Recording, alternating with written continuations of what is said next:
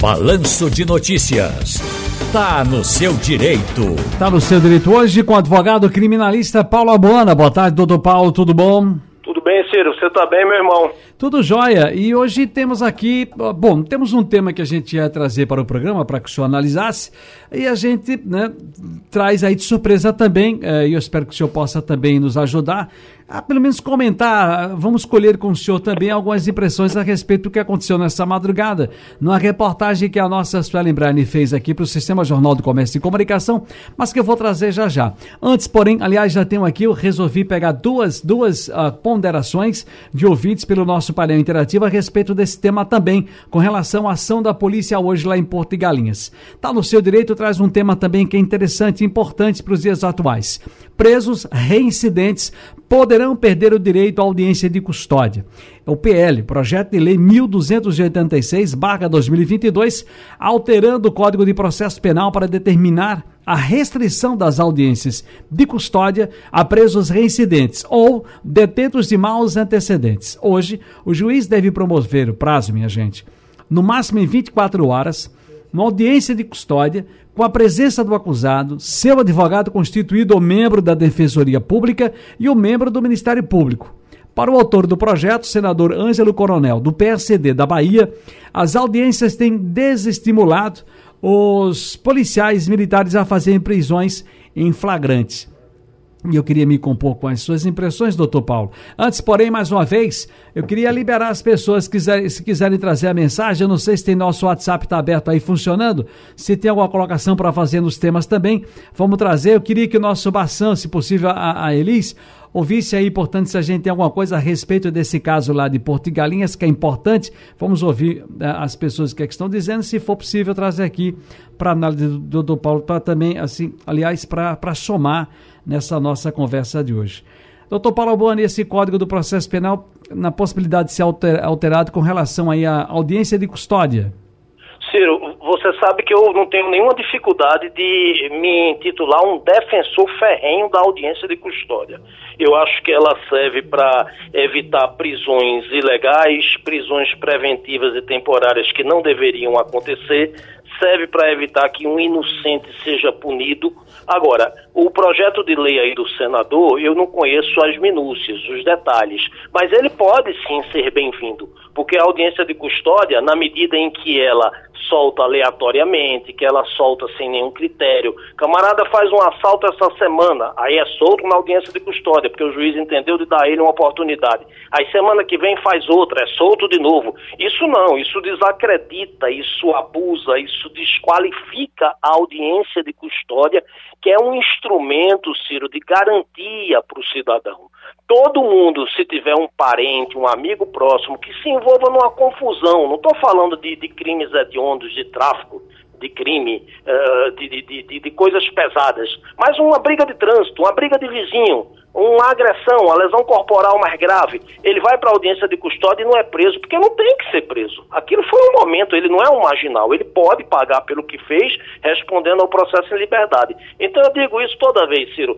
A audiência de custódia só é mal vista quando não é um seu que foi lá na audiência e foi dado a ele o direito de responder o processo em liberdade. Então esse projeto de lei ele pode sim ser bem-vindo. A gente precisa analisar e eu acho que é muito razoável. Não se pode abusar. A audiência de custódia não é para ficar uma coisa de rotina. O sujeito faz uma besteira hoje, é solto, faz outra. Não. Ah, na segunda vez, ele já não deve ter direito à audiência de custódia. Veja que quem está falando é alguém que defende a audiência de custódia. Mas, nesse sentido, é um projeto interessante. Repito, não conheço detalhes, minúcias, mas aperfeiçoado, bem estudado, bem debatido, porque o Brasil está vivendo esse momento também, né, Ciro? A gente não debate os assuntos, a gente não consegue exaurir os assuntos. As decisões estão sendo tomadas por paixão. E aí, amigo, nunca resulta em nada bom. Mas é um projeto bem-vindo, Ciro, bem debatido. Bom, na justificativa, num dos trechos, ele fala que é o seguinte: as audiências de custódia, na verdade, têm desestimulado os policiais militares a fazerem prisões em flagrante. É, nós temos, nós temos é, que nos preocupar, ou seja, o operador na ponta do Estado, que é a polícia, precisa estar preocupado, ter essa, essa, esse senso de preocupação com relação que vai se dar quando o, o indivíduo suspeito foi entregue uh, para a justiça, para o Estado, no, no caso do judiciário? Você já responde sua pergunta. Isso não é problema da polícia. A polícia fez o trabalho dela. Olha aqui, prendi, tá aqui. O juiz, o promotor, o defensor, o advogado, depois de exaurir os detalhes daquela prisão, os antecedentes do camarada, eles é que decidem, sobretudo o juiz, é óbvio, eh, se ele vai ter a prisão em flagrante convertida para um, uma prisão preventiva ou temporária ou não. E, e, policial não tem nada a ver com isso. Policial faça seu trabalho, você está desestimulado, muda de profissão. Não tem nada disso, nada disso. É, é, é algo que não tem justificativa, não, não, não, se ampara por isso aí. Se ampara sim, se você é deixa a, a audiência de custódia medíocre, se você deixa ela soltando quem não devia ser solto. Mas o, o, agente policial, que é uma figura importantíssima, ninguém chama policial para comer bolo e tomar guaraná, só chama para bronca. Mas vamos lá, sua função é essa, amigo. Se ele vai ser solto ou não, isso não é problema seu. É como penso, Ciro. E já tratando disso, a gente não chama a polícia, na verdade, a polícia, a polícia operacional, aquela ostensiva que é a polícia militar, porque a judiciária é a polícia civil, a gente não chama para comer bolo e beber guaraná, a gente chama porque a coisa está necessitando. Mas há, há, as diretrizes, o padrão, o, o modus operandi, como a gente costuma dizer, né, nessas ações. E aí vem por trás de tudo isso a preparação e a inteligência. Ouçamos, doutor Paulo, aqui um trecho, pelo menos, uma parte para o senhor entender do que aconteceu e uma família está acusando a polícia lá em Porto Galinhas de truculência. Vamos ouvir a Suela Embrade mais uma vez um trechinho. Oi, Ciro. Boa tarde para você, boa tarde para todo mundo. Nós estamos mais uma vez em Porto de Galinhas para denunciar uma ação truculenta da Polícia Militar, especificamente, segundo os denunciantes, do Batalhão Especializado da Polícia Militar, que é o BOP aqui nas Salinas, como eu já falei, em Porto de Galinhas e Pojuca. Dessa vez, a casa de Dona Benedita, de 70 anos, foi revirada por esses policiais. Ela estava dormindo, teve o portão arrombado. Quando esses policiais, mais de oito policiais, procurando droga. E dona Benedita, quando abordaram a senhora, a senhora acordou com a porta do seu quarto sendo arrombada? Boa tarde. Boa tarde. Eu me acordei já com ele chutando, já estava dentro de casa, já estava na, na porta do meu quarto, deu um chute muito grande e eu me acordei. Quando eu me acordei, ele soltou um palavrão e disse assim: é o bope. Aí bota a mão na cabeça e botou a, a arma para mim. Aí eu saí, tremendo. Aí ele disse: deite no chão. Aí pegou meu, meu neto, que tá, dorme no quarto comigo. O menor de 15 anos. De 15 anos, jogou no chão. Depois pegou minha, minha neta, jogou aqui também, no chão.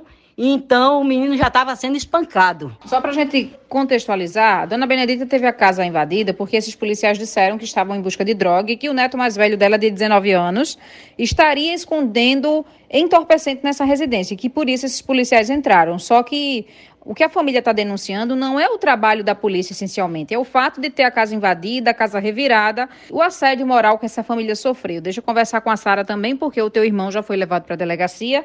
A PM diz, através de nota, que uma grande quantidade de droga foi apreendida, mas o que está sendo levado em questão aqui foi a forma truculenta que esses policiais entraram na casa de vocês. A sua avó passou mal, teve que ser socorrida.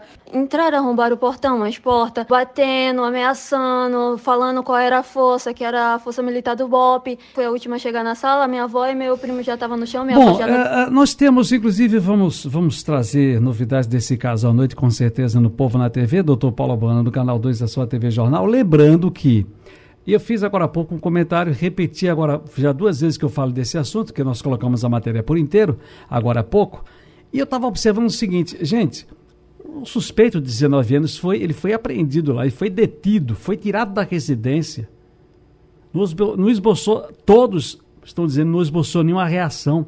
Mas o rastro de destruição deixado pela polícia na casa de Dona Benedita é um horror.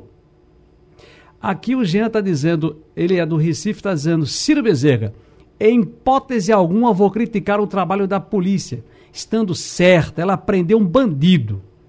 Zé Geraldo do Cabo de Santo Agostinho, Ciro, boa tarde coerente as suas palavras com a atuação da polícia em Porto de Galinhas. Novamente a truculência, novamente a arbitrariedade que alguns que fazem a nossa EPM se ap apresentam a provoca, e provoca assim mais medo do que senso de segurança. Doutor Paulo Bana. Ciro, eu, eu defendo policiais, juridicamente falando. Também já trabalhei como assistente de acusação, processo que culminou com a expulsão de policiais. É uma inimizade que nenhum advogado quer ter. Eu não tenho nenhuma dificuldade disso. Então, veja, é, o, a pergunta é: se tivesse procurando um traficante de drogas na Avenida Boa Viagem, na 17 de agosto, em Casa Forte, num dos bairros nobres do Recife, a, a ação, o modus operandi seria esse? Não, não seria. Então, veja, é, é, absolutamente condenável, se não há um mandato de busca e apreensão, que parece que não há, é absolutamente condenável esse tipo de ação. São policiais que, que com esse tipo de ação, eles descredenciam o trabalho sério, importante, imprescindível da polícia. Porque, repito, quando a gente não tiver mais a polícia, a gente não tem mais ninguém. Então, os bons policiais, eles precisam ser valorizados, eles precisam ser exaltados, parabenizados. Agora, uma atitude dessa é, é destrambelhada, é uma desgraça que não ajuda em nada. Ainda bem que tem a imprensa para divulgar isso. Primeiro comentário do ouvinte aí, não vou, não vou é, criticar, pegou um bandido. Bom, se fosse um parente seu, Deus queira que não seja, que se desvie do caminho normal que um cidadão deve seguir, certamente você não queria essa abordagem para sua mãe, as pessoas que estavam na casa que não respondem pela atitude dele, porque a pena é individual, cada um responde pelo que faz. Não é esse o procedimento, não é esse o caminho. Entrar encapuzado, bater em gente, arrombar a porta. Não, isso, isso você se nivela, se nivela ao caminho da marginalidade não é esse. A PM pune exemplarmente quando isso acontece. Agora, o problema é que nem sempre isso se torna público. Esse caso aí pode ter certeza. Se você vai abordar ele mais tarde no, no Povo na TV, se a imprensa de um modo geral vai abordar, para a semana esses policiais estão afastados da rua. E se tiver um bom assistente de acusação que detecte toda essa ilegalidade, esse, esse joio uh, uh, tem que ser afastado do trigo, Ciro. O que a gente não pode realmente, você foi muito feliz no seu comentário, é, é, é por, por, atitudes isoladas de um ou dois ou três ou quatro ou cinco, uma equipe de policiais, é, generalizar.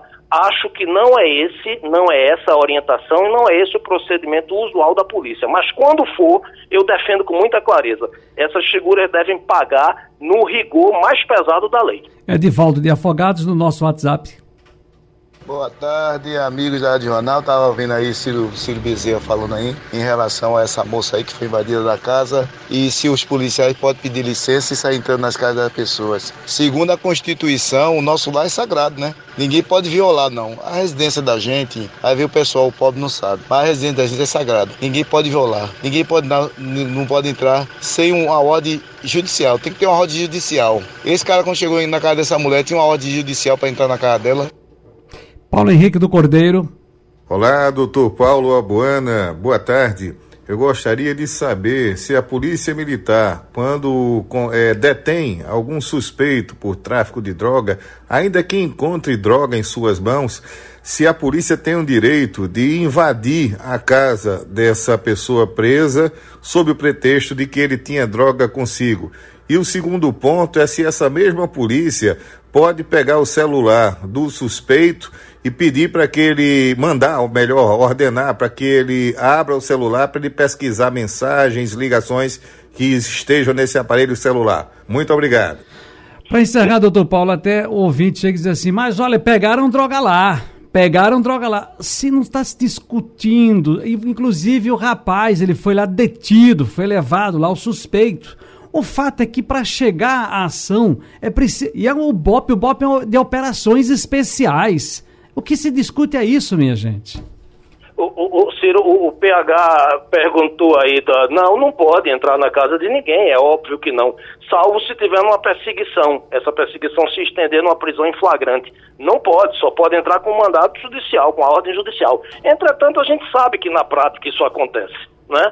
Celular, pode pegar e ver ali na hora a mensagem, não. Celular deve ser apreendido, entregue ao juízo e em juízo, sob o crivo do contraditório, com o acusado, com o defensor do lado, esse celular sim pode para instrução criminal, para instrução probatória, ser vistoriado, ser periciado. Agora, na prática, Ciro, infelizmente, os maus policiais jogam tudo isso, todas essas garantias constitucionais por água abaixo, tá certo? Repito, parabéns à polícia, polícia a gente precisa dela, mas a boa polícia, esse tipo de polícia aí mais atrapalha do que ajuda, porque com um serviço minimamente inteligente, esse rapaz teria sido preso, tudo teria sido encontrado, sem agora o nome da Polícia Militar de Pernambuco estar tá sendo manchado por essa ação destrambelhada, é como eu penso. Está no seu direito hoje com o doutor Paulo Abuana, um abraço e boa tarde. Seu Santinha mais tarde escapa, Ciro? Fica tranquilo, espera o um jogo. Abraço.